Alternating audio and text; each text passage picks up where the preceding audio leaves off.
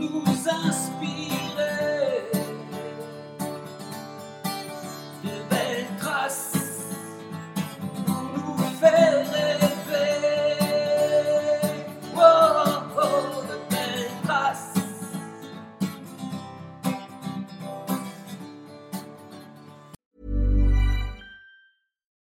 One size fits all seems like a good idea for clothes until you try them on. Same goes for healthcare. That's why United Healthcare offers flexible, budget friendly coverage for medical, vision, dental, and more. Learn more at uh1.com. Quality sleep is essential. That's why the Sleep Number Smart Bed is designed for your ever evolving sleep needs. Need a bed that's firmer or softer on either side? Helps you sleep at a comfortable temperature? Sleep Number Smart Beds let you individualize your comfort so you sleep better together. JD Power ranks Sleep Number number 1 in customer satisfaction with mattresses purchased in-store. And now, save 50% on the Sleep Number limited edition Smart Bed for a limited time. For JD Power 2023 award information, visit jdpower.com/awards. Only at a Sleep Number store or sleepnumber.com. Hold up. What was that? Boring. No flavor. That was as bad as those leftovers you ate all week. Kiki Palmer here, and it's time to say hello to something fresh and guilt-free. Hello Fresh. Jazz up dinner with pecan-crusted chicken or garlic butter shrimp scampi. Now that's music to my mouth. Hello Fresh. Let's get this dinner party started. Discover all the delicious possibilities at hellofresh.com.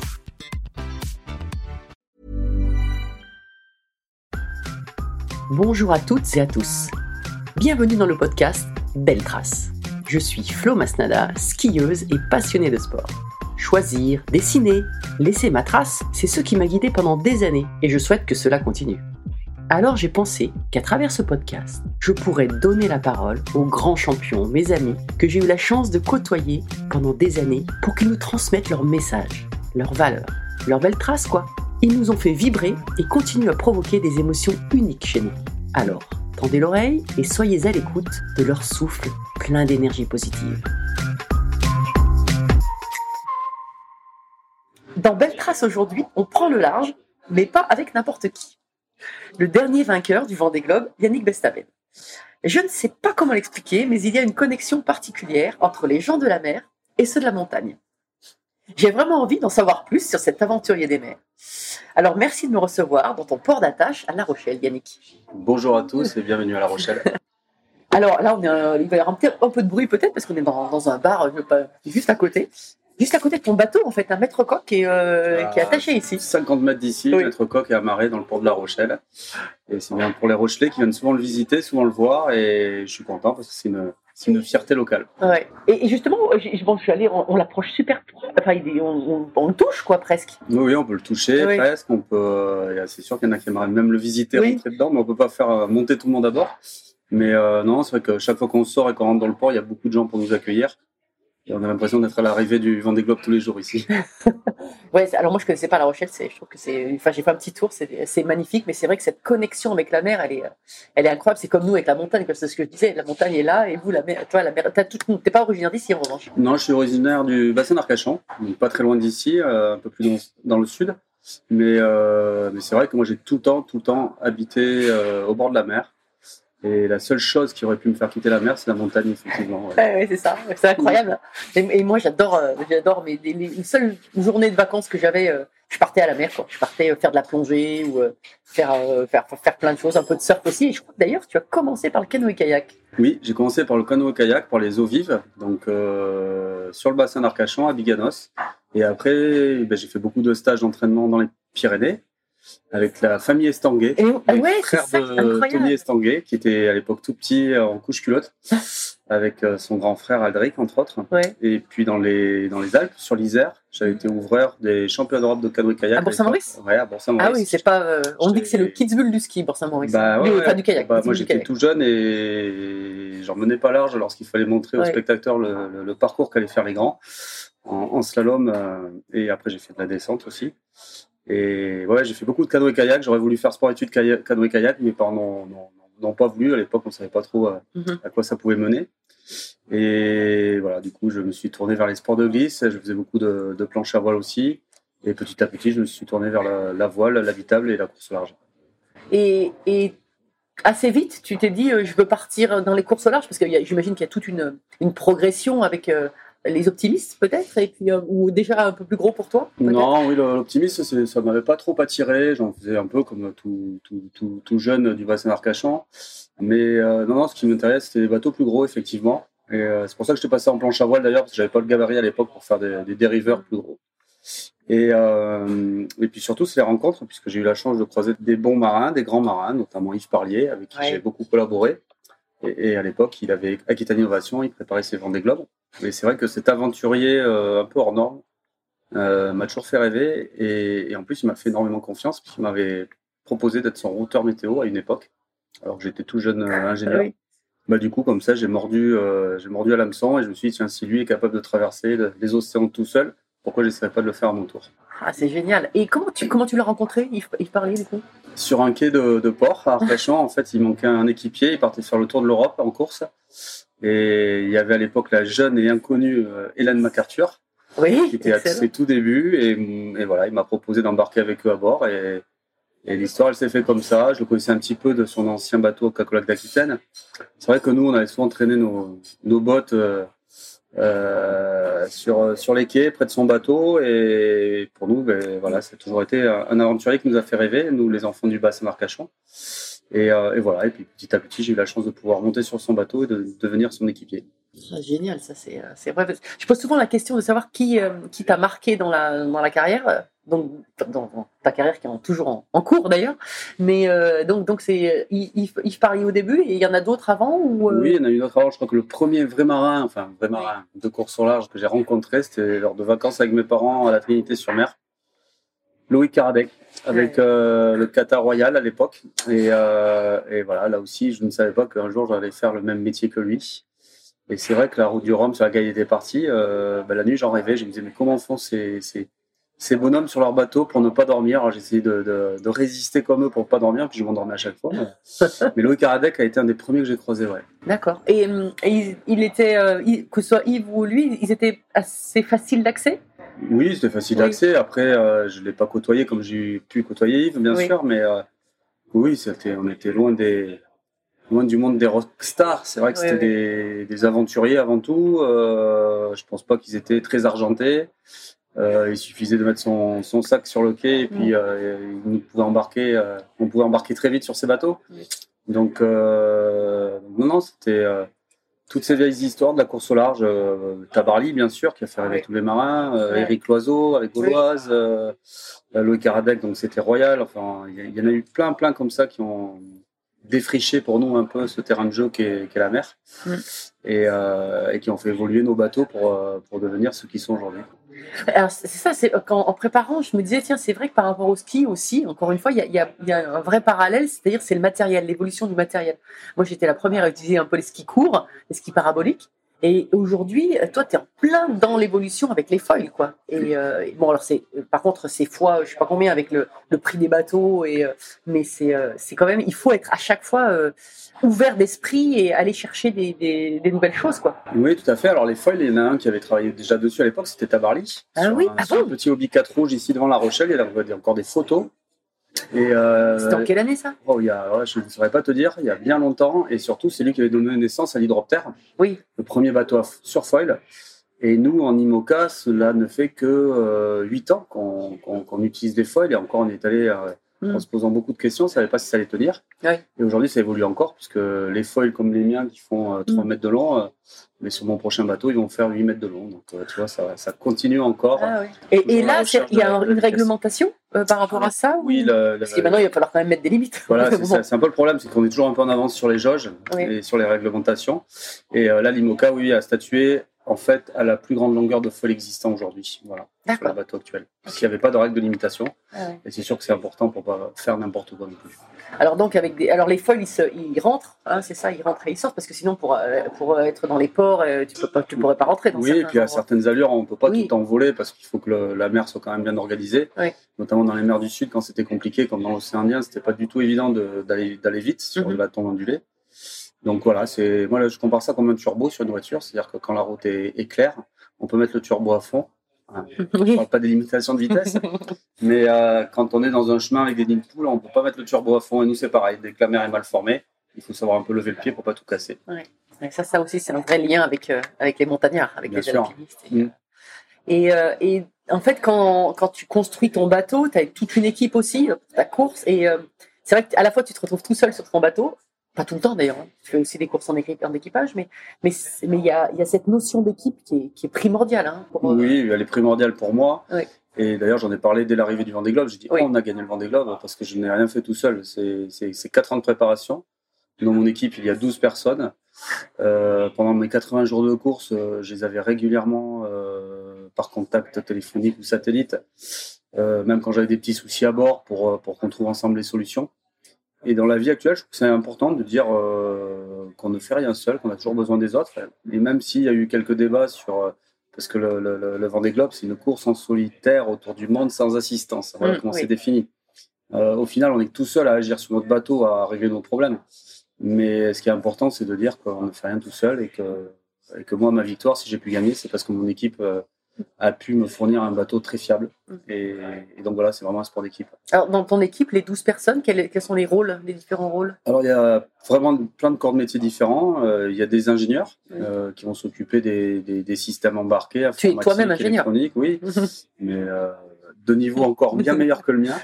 Euh, donc les systèmes informatiques, il y a des architectes, des dessinateurs, il y a euh, des gens qui sont responsables de la mécanique, il y a des gens qui vont être responsables du matelotage, ça c'est un métier très particulier où avec des ficelles on va faire des, des formes différentes pour pouvoir accrocher les pièces. Euh, il, y a, euh, il y a des personnes qui vont faire de la logistique, euh, de l'administratif. euh, il y a vraiment, il y a des gens qui vont faire de la communication, il y a des gens, qui- on a vraiment tous les corps de métier. Et, et c'est pour ça qu'on se retrouve à 12. Et encore 12 personnes, c'est une petite équipe Mhm. par rapport à des équipes euh, où ils sont le double, voire le triple de, de ce qu'on peut faire.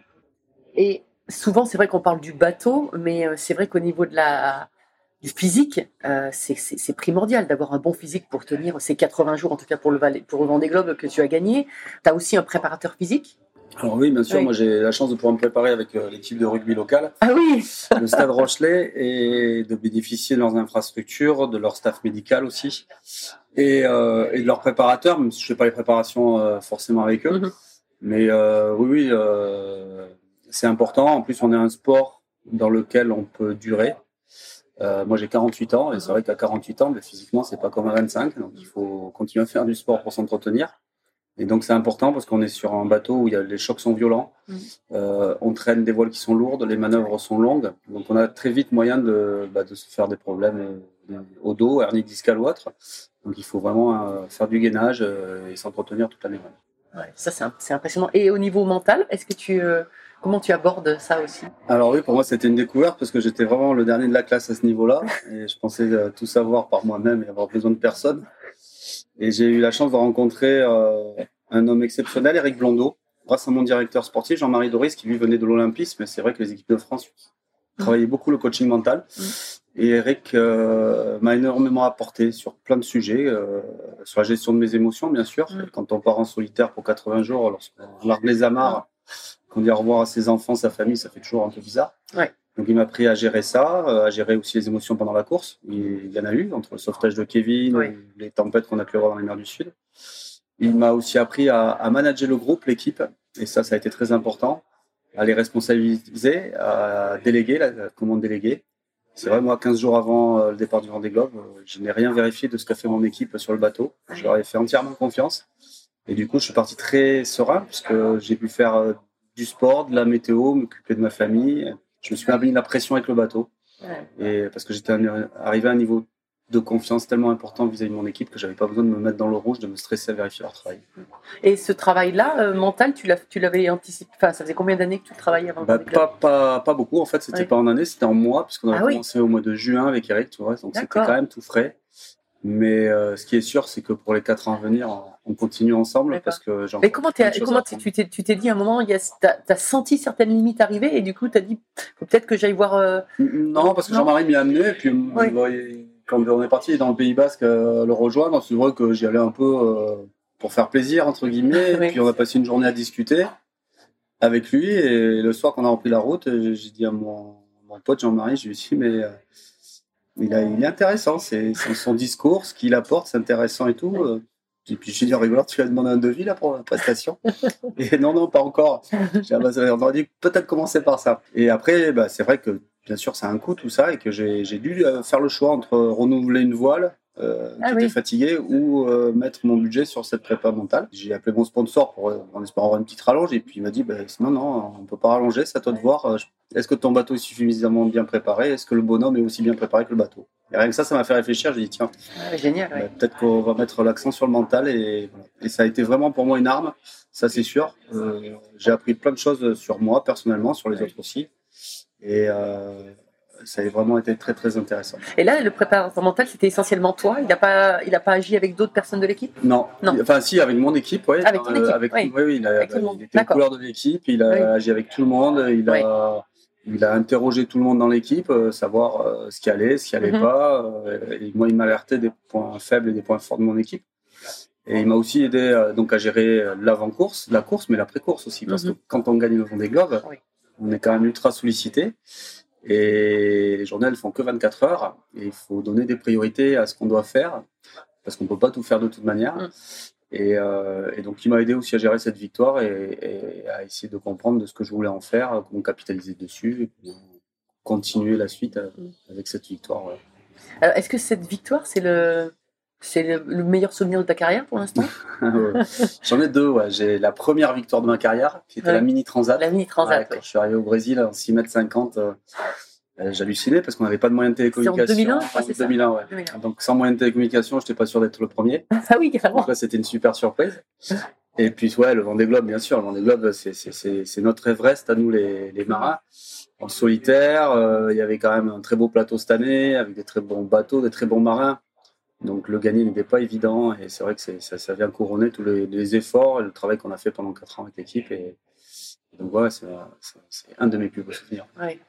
Et, et tu te rappelles des moments, euh, de certains moments clés sur le, sur le bateau ou euh, Ouais, il y en a Oui. eu, il y en a eu plusieurs hein, qui ont été euh, par phase. hein. Il y a eu bah, le départ, bien sûr, qui était un Ouais. moment clé déjà. Euh, alors, je n'ai pas pris un, un, enfin, un super départ. J'ai pris un bon Ouais. départ, mais je n'étais pas dans le, dans le top 5. Hein. J'étais 10e ou 11e les premières semaines, je crois. Après, euh, j'ai commencé à bien crocher dedans et petit à petit, je remontais. Euh, il y a eu aussi des avaries, notamment Alex Thompson, euh, entre autres. Oui. J'ai commencé à remonter au classement. Et si bien que je me suis retrouvé quatrième à l'entrée des mers du Sud, lorsque je me battais avec Kevin Escoffier qui casse son bateau à ce moment-là. Ah oui. Donc, il y a eu euh, le faire demi-tour, aller secourir Kevin, ça c'était un moment difficile. Euh, donc ça c'est c'est un moment marquant du Vendée Globe. Après il y a le 16 décembre, qui est le premier jour où je prends la tête du Vendée Globe, Ah oui. que j'ai pas lâché pendant un mois. C'est le jour de mon anniversaire. Ah ouais, tu vois. Et le passage du Cap Horn, parce que passer le Cap Horn en tête d'un Vendée Oui. Globe, c'est quelque chose. Et je savais que tous ceux qui l'avaient passé en tête, quasiment tous ceux sauf un marin, avaient gagné le Vendée Globe. Là, Ah bon? c'est là vraiment Ah. Cap Horn je commence à me dire, parce que j'y croyais pas moi à la victoire. Je savais que voilà, je- moi j'étais parti pour faire dans les cinq premiers, voir le podium, mais peut-être pas gagner comme ça. Ah ouais. Il y avait des bateaux plus performants, plus récents que le mien. Et là, je commençais à y croire. Y croire. Et puis après, il y a le moment large du Brésil où je perds tout, toute mon avance, donc, euh, plus de météo, plus de vent.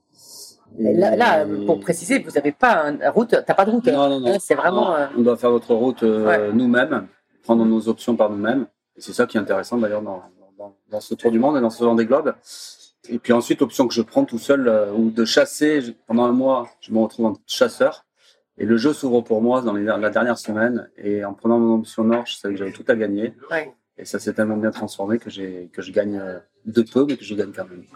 Alors là, on parle de toutes les, les victoires. Tu en as eu quand même euh, beaucoup. Est-ce que tu as eu euh, des, des échecs? Parce que souvent, les sportifs, on, les- on les, on les présente, enfin les champions, on les présente avec leurs victoires.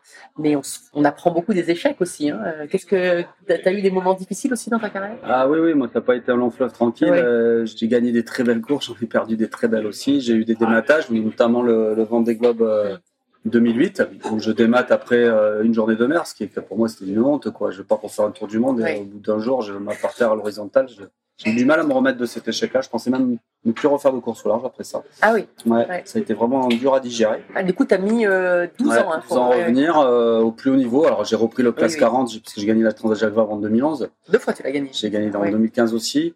Mais c'est vrai que de 2009 à 2011, j'ai fait une petite pause, ce qui m'a permis de créer une société aussi dans les hydrogénérateurs, Watansi. J'étais passé parti plus dans un projet entrepreneurial D'accord. et je mettais un peu ma carrière sportive de côté. Et puis euh, les actionnaires qui étaient autour de moi m'ont dit un jour, attends Yannick, faut que tu repartes en bateau. C'est en plus la vitrine de ta société, de tester tes hydrogénérateurs sur, sur ton bateau de course. En fait, tu fournis les hydrogénérateurs à tes concurrents Ouais, exactement. Ouais. Ah, c'est excellent. Ouais, En fait, c'est quoi exactement un hydro Un hydrogénérateur, c'est, je compare ça pour les plus anciens, une- comme une dynamo sur une roue de vélo. C'est-à-dire qu'avec Ah, la vitesse du Avec bateau, on fait tourner une hélice Ah, qui oui. va produire de l'énergie, du courant électrique pour alimenter le, le- le bateau. D'accord. Ouais. ok. Et ça, tous les bateaux en sont équipés. Enfin, Bah, tous les bateaux du Vendée Globe l'avaient, ouais. D'accord. Ouais. Le, tien. Le mien. Ah, c'est c'est Ma marque, Watansi. Génial. Et parfois, ils m'appellent, ils me disent, Ah oui, euh, pour me un demander un truc, renseignement ouais. et tout. Alors, des Un fois, petit je- dépannage. euh. Voilà. Des fois, je dis, ah, là, c'est dimanche, je te répondrai lundi. Mais non, non, ça s'est bien passé. et- Mais c'est bien d'avoir ces deux casquettes, je trouve, de, de, bah, de sportif et aussi dans- d'entrepreneur, parce que dans nos projets, il faut savoir que, enfin, pour ce qui me concerne moi, c'est pas un sponsor qui est venu me chercher en me disant on a le bateau, on a tout ce qu'il faut. C'est c'est- c'est moi qui ai acheté le bateau Ah oui. en faisant des montages financiers, encore avec des, des investisseurs. Donc, je suis vraiment allé me le chercher, quoi. Donc, j'ai vraiment entrepris. Et le- l'entrepreneuriat m'a aidé dans le sport et le sport m'a aidé aussi dans mon entreprise Watansi pour être le meilleur et, Ouais. et essayer de ne pas avoir de. Ouais. Donc, euh, donc les deux sont assez mêlés. mais c'est vrai que de toute façon, dans la voile, euh, il y a des budgets tellement importants pour les bateaux que c'est pas, tu peux pas être juste sur ton bateau et dire je m'occupe juste de mon bateau. Quoi. Non, non, c'est vrai qu'on est dans un sport mécanique, hein, c'est comme la. Formule 1 ou comme le sport auto. Mm. Donc euh, il y a beaucoup de nos budgets qui passent dans le, dans le bateau, dans, Oui. dans, dans notre outil en fait. Hein. Mm.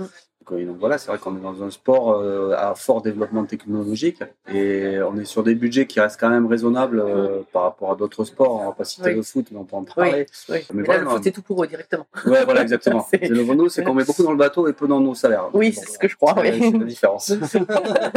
et on fait travailler beaucoup de monde. Beaucoup de sociétés qui travaillent autour de nos bateaux, euh, en électricité, en hydraulique, en composite, euh, les voileries. euh, il y a beaucoup de monde qui travaille avec nous. Ouais. C'est euh, vrai que c'est un mais c'est un élément important parce que parce que quelque part euh, ouais les, les aventuriers dont les, loups- les vieux loups de mer quoi en fait un vieux loup de mer aujourd'hui il a du mal il a du mal à exister dans, dans le milieu de la voile Oui, c'est vrai que ça, ça, ça a beaucoup changé. On trouve beaucoup de profils d'ingénieurs. hein. François Oui. Gabar est ingénieur, Armel Leclèche aussi. Mm. Franck Camas, il y en a plein qui ont, qui ont des, des, des, des- des niveaux d'in- d'ingénieurs. Parce que les bateaux sont devenus de plus en plus techniques, technologiques. Mm. Et c'est vrai qu'il faut avoir une, une certaine connaissance de tous ces systèmes-là. Mm. Donc, il ne faut pas les connaître en, en profondeur, mais de, de, Mm. de- les survoler, de savoir à Oui. peu près comment ça fonctionne, c'est important pour se dépanner seul lorsqu'on est en mer. Ouais. Donc, c'est vrai qu'on a beaucoup de profils comme ça. Il y a beaucoup moins de place, il y en a quelques-uns encore, et heureusement, qui arrivent à aller au bout de leur rêve. Mais c'est vrai que l'aventure, même ça reste une aventure hein, de toute manière, mais il y a beaucoup moins de place au hasard, on va dire. Ouais. On essaye de tout contrôler.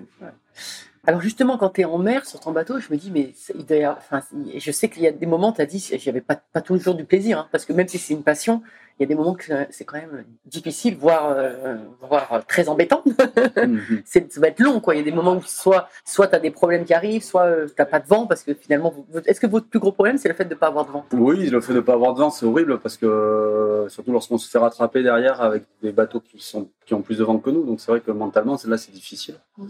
Et après, dans, dans les conditions difficiles, c'est vrai que dans les mers du Sud, euh, le fait d'être lancé euh, à fond, euh, 24 heures sur 24, sur un bateau qui tape fort, qui est très bruyant, très humide. Avec le carbone, hein, maintenant, Le c'est carbone, ça, oui. c'est voilà, c'est- c'est c'est très très bruyant à l'intérieur du bateau. Il n'y a pas d'amortisseur, donc les chocs, on les prend directement. Et l'humidité, le froid. Euh. Moi, je suis parti sans chauffage euh, pendant 15 jours, j'avais 3 degrés à bord du bateau. et comment tu fais là en ce Il moment n'y a rien qui sèche, donc j'avais un, un moteur qui, euh, qui me servait de groupe électrogène. Donc euh, j'essayais une fois par jour de, de- de- de recharger mes batteries euh, sans mes hydrogénérateurs, mais avec le groupe électrogène pour avoir un peu de souffle d'air chaud. ah oui Et ça allait jusqu'à la, la- la sortie d'air chaud, je me- le tuyau, je me le mettais dans le ciré pour essayer de, sécher un peu. C'était c'était un sèche-cheveux euh, ouais. ouais, ah oui d'accord. Donc euh, non, c'est vrai que euh, ouais, il y a des conditions des fois, et je l'ai dit d'ailleurs Oui. dans une interview, je dis on, on vit comme des sangliers. Et c'était un peu ça. hein. Tu te fais Ouais. manger, ton assiette elle saute, tout tombe par terre au fond du bateau. Tu ramasses ça à la main, tu manges comme tu peux. Tu prends. Moi j'ai pris quoi deux, deux vraies douches en 80 jours, je pense. C'est Ouais. pas que j'avais pas envie, c'est que c'était soit l'eau était trop froide, soit ça tapait trop, soit euh, voilà. C'est non, c'est des conditions de vie un peu extrêmes.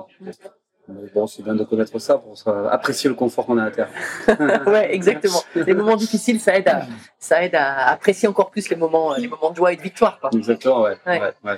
Et, et quand tu parles là au niveau de la, au niveau de la, des repas, tout est calé, tout est calé, hein, jour, jour après jour. Oui, oui, ça, pour- tout est organisé, tout est calé. C'est vrai qu'on avait fait le parcours du, du tour du monde euh, dans, dans le, dans le chantier, sur le, sur, le, sur le parterre du chantier. Et chaque jour, on savait où le bateau allait être à peu près.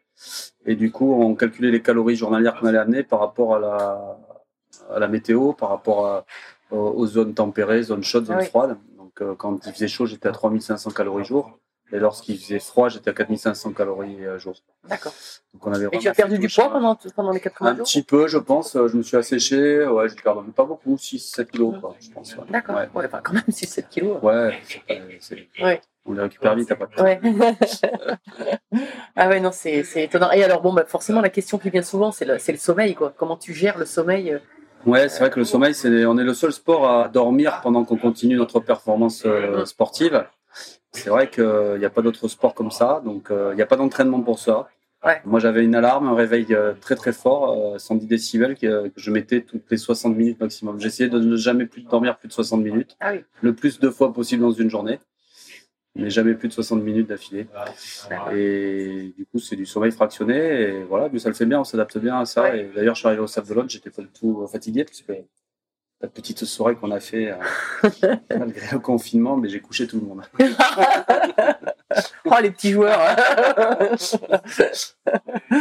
D'accord. Et mais mais pour tomber, enfin, je veux dire tomber en sommeil euh, assez vite, tu as une technique particulière ou toi tu c'était assez naturel Non, c'est assez naturel. Moi, avec la fatigue aussi, ouais, peut-être Avec la fatigue, euh, des fois, tu vas dans des moments de fatigue assez poussés. Et, et du coup, euh, non, non, c'était naturel, j'arrive à m'endormir.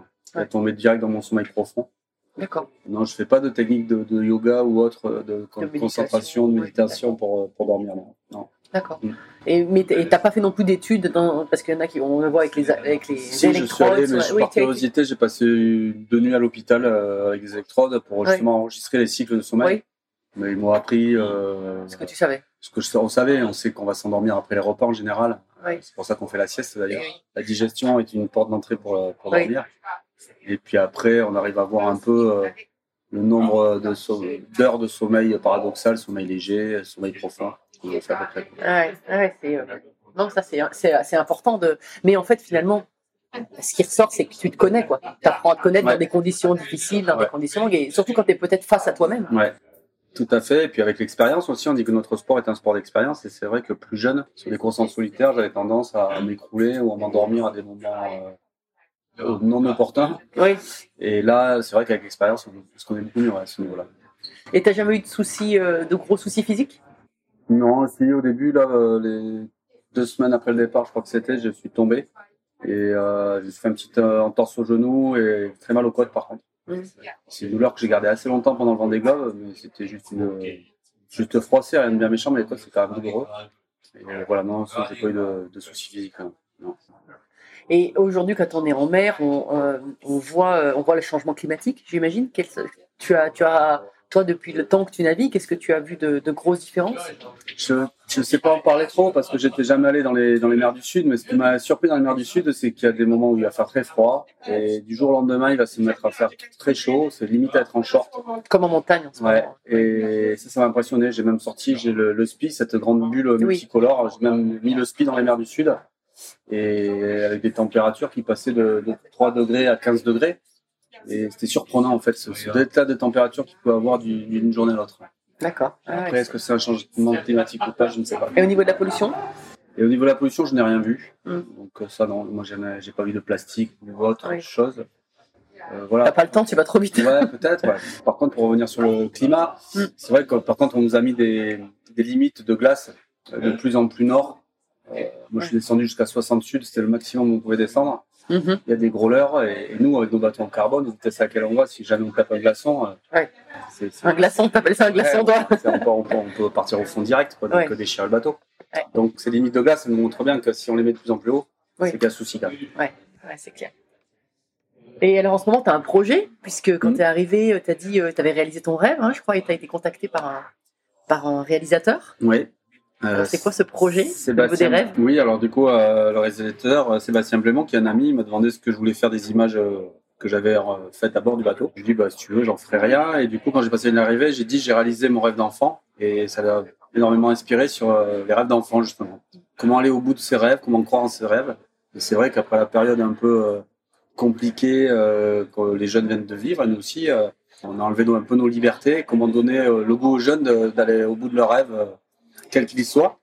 Du coup, euh, c'est un film qui va sortir le 5 décembre avec des sportifs, avec euh, euh, des sportifs comme Vicente Lizarazu, des, des, des, des- des acteurs comme Daniel Auteuil, euh, des écrivains comme Eric Orsena, des militaires comme le leader de la patrouille de France avec qui j'ai eu la chance de voler. Pourquoi un jour il a voulu être pilote de chasse. Et on fait aussi parler beaucoup d'enfants. Donc c'est sur toute la thématique du rêve, puis avec en fond de, de, de, de, de sujet le, mon tour du monde et mon Vendée Globe. D'accord. Ah, Donc là, tu as réalisé un, de tes rêves, mais quels sont tes autres rêves aussi? Des rêves, j'en ai toujours eu. Oui. manière, hein. Et j'en aurai toujours jusqu'au bout de ma vie. Mes autres rêves, c'est de, de continuer à profiter de, la chance que je peux avoir aujourd'hui après cette victoire. C'est que j'ai un sponsor qui veut faire nouveau confiance pour les quatre années à venir, une équipe qui veut continuer avec moi. Donc, tu repars pour le Vendée Globe. Donc on repart pour le Vendée Globe, on construit un nouveau bateau. Et voilà, essayer de faire aussi bien. Et faire aussi bien, c'est, gagner, mais pas que, c'est aussi se faire plaisir, comme j'ai pris du plaisir sur ce tour du monde. Mm. Même si c'est assez masochiste ce que je dis, parce que il y a eu des jours où je me Oui. plus jamais je retournerai là-dedans. ouais, et puis la passion, la passion reprend le dessus, quoi. C'est tellement. Exactement. C'est des moments forts, hein, c'est des moments uniques que, que ouais, on vit une fois ou deux fois, Mm. mais ça reste des moments uniques et c'est l'adrénaline. Hein, on a envie de repartir parce qu'on a vécu quelque chose qu'on ne peut vivre nulle part ailleurs. Et quand ça se passe bien, comme ça s'est bien passé pour moi, on a envie d'y remonter, bien sûr. Soit je, t'avais entendu dire que, en fait, il y a, il y a moins de, de marins qui ont bouclé le Vendée Globe que finalement de gens qui sont allés dans l'espace. hein. Ouais, apparemment, c'est ce que disent Ouais. les statistiques. Donc, euh, c'est sûr que c'est des, des moments exceptionnels. Euh, Il y a quelqu'un l'autre jour qui me disait, mais tu as la chance d'avoir vu euh, les ciels des, des, des mers du Sud, les ciels Ouais. étoilés, les aurores australes. Ouais. Pas la chance allé, t'es allé la provoquer un peu On la chance. allé la hein. chercher, bien sûr, mais on est, Ouais. on est peut-être peu à l'avoir, euh, avoir navigué dans ces contrées euh, par Ouais. 60 Sud. C'est vrai que la clarté, la lumière euh, pure, il y a zéro pollution là pour le coup. Mm. C'est des choses inoubliables et que l'on peut voir certainement que là-bas. Et alors justement, je me tiens, tu vois, quand tu parles comme ça, je me dis finalement, est-ce que des fois la course à la vitesse tout le temps, à, à avancer tout le temps, est-ce que, est-ce que des fois t'as pas, ça te, t'as pas des, un regret de dire, est-ce que j'apprécie à sa juste valeur ces moments-là? Oui, c'est vrai qu'on passe rapidement et on veut passer le plus vite possible. On n'est pas dans le présent, on est toujours dans le Mm. futur et demain et dans l'heure où c'est que je Ah, t'es vais pas dans le présent. Bah, ouais, un petit peu en avance, quoi. un Tout petit on est toujours en train de regarder nos- nos- nos- la- météo, le vent Ouais. qu'on va voir après. Les, on mise sur des options, donc on mise sur l'avenir. Ouais. Donc on est toujours dans l'après, oui, en fait. On n'est pas dans la contemplation, Ouais. très peu. Et parfois, euh, ça nous arrive, moi ça m'est arrivé de manœuvrer, puis d'arrêter ma manœuvre, et de lever la tête, de me dire, mais regarde ce que tu as au-dessus de toi. Quoi. Ouais. Et c'est des grands bols d'air, des grands bols de frissons. Et c'est ça aussi qui fait que ces moments-là, ben, on a envie de les revivre, d'y retourner. On a la chance de faire un sport, mais c'est comme la montagne, hein, dans Oui. un environnement naturel. quoi. Mm. Alors c'est sûr, on n'est pas dans un stade avec des droits d'entrée, avec toutes Mm. ces choses-là. On est tout seul, seul au monde, mais on a le spectacle là. C'est pour le coup, c'est c'est c'est pas que nous qui le faisons, c'est la nature qui nous le donne. Ouais. C'est ouais, c'est Et justement, tu parlais de la montagne. Qu'est-ce que tu retrouves en montagne? La même chose. Ou qu'est-ce que tu vas chercher? Exactement la même chose. J'ai j'ai pas mal d'amis montagnards qui font plein de sports de, de, de montagne, euh, qui m'ont amené avec eux d'ailleurs faire des, des, des, des balades. euh, et voilà, et des bivouacs en, en haute montagne. Et, et c'est vrai que c'est vrai que ce qu'on voit, en- le fait d'aller dans des endroits où il y a peu de personnes peut-être qui vont y aller, où il y a peu d'animaux. S'il y a des animaux justement qui sont qu'on va peut-être approcher plus facilement parce qu'ils sont moins effarouchés de voir une présence humaine. Tout comme en Et- bateau. Comme moi en bateau, Oui. bien sûr. Oui. J'ai des albatros, euh, des, des, des, des baleines, j'en ai pas vu beaucoup, mais quelques-unes, des, dauphins qui nous suivent pendant des heures. euh. L'albatros des mers du Sud, c'est un oiseau impressionnant. Ah oui. J'avais C'est immense. j'avais jamais vu ça, c'est immense, une envergure de 3 mètres, je crois. Et puis il suit le bateau sans battre des ailes, quoi. Et puis Ouais. ça, il se pose jamais, quoi. Donc, euh, non, c'est c'est- c'est- c'est- c'est- c'est un spectacle vivant, quoi. Ouais. C'est sûr. Ouais. Comme en montagne. Oui, et puis il y a aussi, est-ce qu'il y a aussi ce, ce rapport avec la nature extrême, puisque toi tu vas, enfin, tu vas chercher, tu rencontres des, des conditions extrêmes, comme en montagne, tu peux te faire, euh, voilà, tu, tu peux frôler, on va dire, des conditions extrêmes aussi. Oui, bien sûr. Et puis, puis moi, j'aime ce que j'aime bien en montagne quand je suis avec des professionnels en montagne, c'est que je les vois lever la tête, regarder ce qui se passe au-dessus, savoir si le manteau neigeux, on ne sait jamais, on n'est jamais à l'abri d'une avalanche ou autre, mais est-ce que le manteau neigeux va tenir? Est-ce qu'il fait assez froid? Que le ciel est en train de changer? Et nous, malgré tout l'électronique, l'informatique, tout ce qu'on a à bord, euh, le côté instinctif de savoir lever la tête pour regarder le ciel, euh, c'est hyper important aussi. Ouais. On n'a pas tout sur des ordinateurs, on n'a pas tous les fichiers météo n'ont jamais forcément à 100% raison. Il y a toujours une part d'incertitude. Et l'expérience, euh, la différence, l'observation peut faire la différence.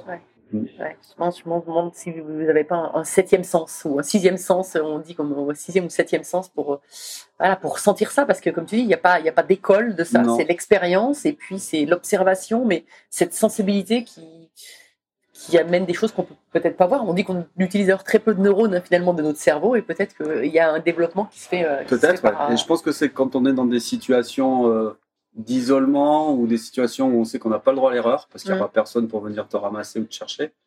Peut-être que justement tu développes des sens que tu ne dois pas développer quand tu es dans le confort le plus total. quoi.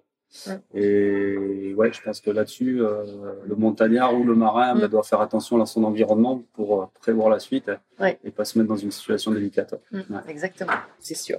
Et alors, donc, tu es tout seul sur ton bateau, et quand tu reviens euh, à quai, alors l'année dernière c'était un peu particulier, il y avait- quand même un peu de monde et moins que d'habitude. Comment tu remets les pieds sur terre? L'atterrissage est difficile, Ouais. c'est vrai, parce que parce qu'on passe d'un monde de liberté, en fait, surtout là en plus. Euh, et puis on arrive dans ce monde euh, médiatique. Il a fallu partir à Paris, faire les plateaux télé, parler de la course. Et puis bah, 18 heures, euh, voilà, tout le monde devait rester chez soi. Il y avait plus de liberté de sortir, plus de liberté de s'embrasser, plus de Mm. liberté de rien. C'est vrai que la transition, elle a été très raide. Bon, après, tu as, l'adrénaline de la victoire, tu te laisses porter, t'as- t'as- voilà, mais c'est vrai que j'ai mis quand même. Je sais pas, je sais pas si, si le mot atterrir, si de me demander est-ce que tu atterris, tout le temps je disais bah non, j'ai même pas envie d'atterrir. Oui, bah oui. Donc c'est vrai que j'étais longtemps sur ce petit nuage, je me suis laissé porter. Je n'ai pas eu, on m'avait dit aussi attention parce que tu peux avoir aussi un, un retour de manivelle dans quelques mois euh, parce que Mhm. tu as vécu. Euh, j'ai pas l'impression d'avoir eu parce que j'ai croché directement dans un nouveau projet. Ça aussi, Oui. ça m'a pris, voilà, ça m'a Mhm. pris tout mon temps.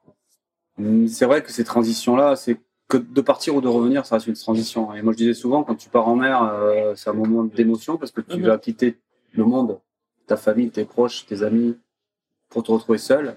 Et le retour est aussi un moment de transition. Tu es dans ton monde de seul où tu vas revenir. Mm.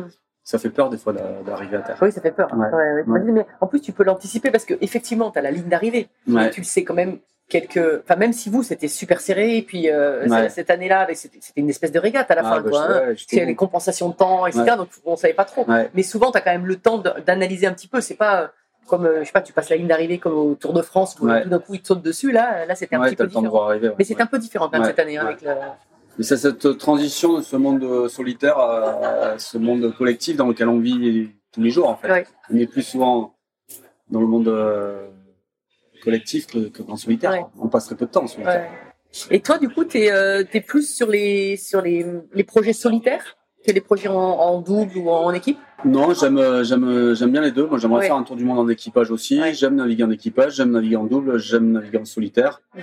Non, non, j'aime bien, j'aime, euh, j'aime tout. Et de temps en temps, c'est bien de faire du solitaire. Ouais. Ouais. Mais si tu es, si, t'es en équipage, tu restes skipper. Tu- Non, pas forcément. Pas J'ai forcément. fait des transats en tant qu'équipier où j'avais bien un rôle bien à moi. J'étais soit barreur, soit je faisais Ok. la nave, soit ouais, j'avais, j'ai été dans un car, je tournais avec les. D'accord. Et dans l'équipe, ça, ça, c'est très clair en général. C'est Mm. chacun son, ça- Ouais. chacun son rôle. C'est une vraie équipe, quoi. Il y en Ouais, a sur une transat, euh, j'en ai fait une, on était 15 à bord. Euh, il y avait deux barreurs par car, dont je faisais partie. Après, il y avait deux, des gens qui faisaient l'avant numéro un. Enfin, ouais, les, les rôles étaient bien définis. C'est presque plus dur l'équipage parce qu'il faut. euh, Alors là, par contre, c'est un, c'est un huis clos et il faut, voilà, faut, on voit de suite les défauts, les qualités de ses équipiers. Ouais. Alors qu'en solitaire, bon, on s'engueule que soi-même et c'est bon, quoi. Mais, euh, non, non, faut arriver à se supporter, c'est pas évident à 15. euh, Ah oui, 15, j'avais, j'avais 15 discuté, c'est pas Ouais. sûr, alors c'est sûr, là c'est du Mm. confinement euh, en plus, Ouais. euh, voilà. Mm. Mais euh, j'avais discuté avec Thomas Covid une fois et il m'expliquait qu'une fois il était parti avec Kersozon, je crois, Ouais. ça, ça avait pas été facile. Non, quoi. non, du tout. Donc, non, non, mais j'aime bien, moi, ces- tous ces exercices de la course au large, quoi. En solitaire ou en équipage, ouais. Ouais. Ouais. C'est, c'est une, un- une vraie expérience qui, qui te sert aussi pour la suite, quoi, peut-être. Bien sûr, ouais, bien sûr, Ouais. ouais, tout à fait. Moi, de toute manière, au départ, j'ai appris en équipage avant de, de me lancer en solitaire. C'est pas, c'est, ça doit pas être évident quand même. Euh, bon, on arrive vers la fin du, du podcast. Euh, j'ai toujours une question. euh, est-ce que tu as une devise ou un motto, comme on dit en anglais, dans la, dans la vie? Ouais, à un moment donné, il y avait écrit sur mes bateaux pas de tralala des résultats. Pas de tralala des Pas de résultats. blabla, pas de tralala des résultats. Je crois que c'était écrit comme ça. ouais. mais t'as dit, oh, c'était écrit sur mon bateau, mais c'est toi qui l'avais écrit quand même. Ouais, non, ouais, ouais, c'était, c'était une phrase que, que je disais souvent en rigolant, et puis c'est un pote qui me l'avait fait l'autocollant, il me l'avait collé sur le bateau. Et puis, ouais. D'accord. Ah oui, donc, euh, donc en fait, c'est vraiment. euh, voilà, l'objectif, il est clair, quoi. Oui, euh, il est clair. Après, c'est faire des résultats dans les bonnes conditions. Les bonnes conditions, ça veut dire euh, en se faisant plaisir. Quoi. C'est- voilà, moi, je me suis jamais pris la tête. Je me suis jamais dit, ouais, je suis, je suis, je suis, je suis le meilleur du monde, je vais y arriver, machin et tout. C'est Mhm. voilà, c'était. euh, je ne veux ne rien avoir à regretter. Ça, c'est important. Même si je fais dixième Ouais. ou ne rien regretter, ça te fait plaisir. euh, toujours meilleur que soi. C'est pas parce que j'ai gagné le Vendée Globe que je suis meilleur non plus. Mm. J'apprendrai aussi euh, dans les années à venir beaucoup encore. Oui. Et, et, euh, voilà. Mais tant qu'il y a du plaisir, je pense qu'on peut aller loin. Ouais. Ouais, je suis tellement d'accord avec toi parce que le plus, euh, je trouve le plus dur à supporter, c'est la frustration. en fait. Ouais. De- de- Ouais. Ça, c'est un sentiment terrible de dire euh, finalement, j'ai pas tout donné ou j'ai pas fait ça. Et, Mm. et ça, c'est euh, ouais, des regrets, quoi. des Des- regrets. des regrets, puis, euh. puis après aussi le fait de moi, je vois Jean Le Cam, il va repartir sur le Vendée Globe. Oui, j'ai vu ça. oui, oui. Donc, je pense qu'il y va par plaisir, quoi. Et euh, on en a vu des sportifs continuer alors qu'ils y étaient plus, quoi, qu'ils avaient plus d'envie ou que voilà. Donc je pense que ouais, le, le prince, quand il y a plus de plaisir, faire autre chose. Ah bah, en parlant de plaisir, la petite question un peu légère. euh, c'est euh, genre le Cam, on l'a vu euh, danser sur euh, à l'arrivée sur le ponton. Toi, tu avais aussi de la musique, tu chantais pendant ton. euh, Ouais, ouais, à oui. bloc, ouais. Moi, j'avais un pote, j'avais un partenariat avec Rock'n'Folk. Ah une oui. playlist de 4500 titres, je crois, ou 5000 titres. D'accord. Je Et ça fallait te, te pas en permanence quand même. Non, non, non, pas par exemple, mais il m'aurait fallu deux tours du monde pour tout écouter. Voilà. Oui. Mais ouais, il y a eu des moments, ça aussi sur les émotions, hein, c'est en fonction de la météo, de plein de choses, je mettais telle ou telle musique.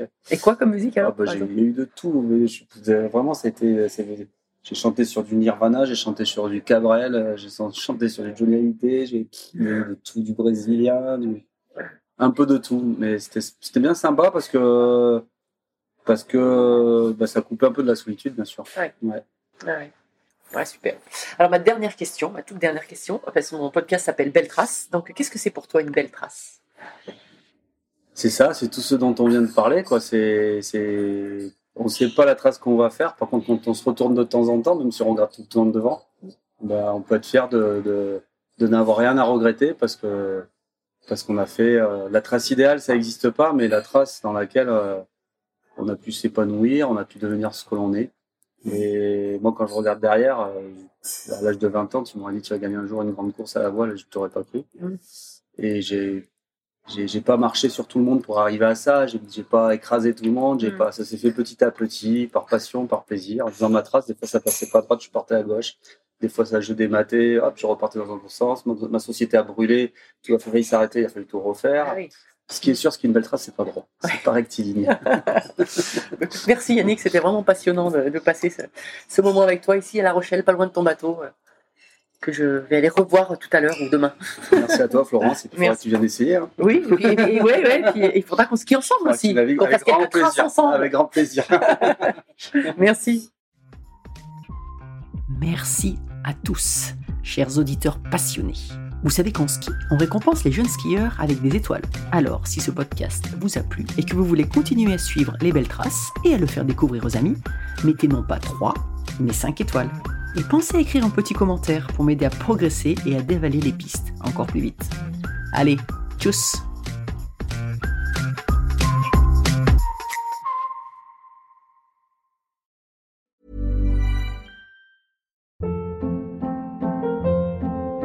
Hold up. What was that? Boring. No flavor. That was as bad as those leftovers you ate all week. Kiki Palmer here, and it's time to say hello to something fresh and guilt-free. Hello Fresh. Jazz up dinner with pecan-crusted chicken or garlic butter shrimp scampi. Now that's music to my mouth. Hello Fresh. Let's get this dinner party started. Discover all the delicious possibilities at hellofresh.com.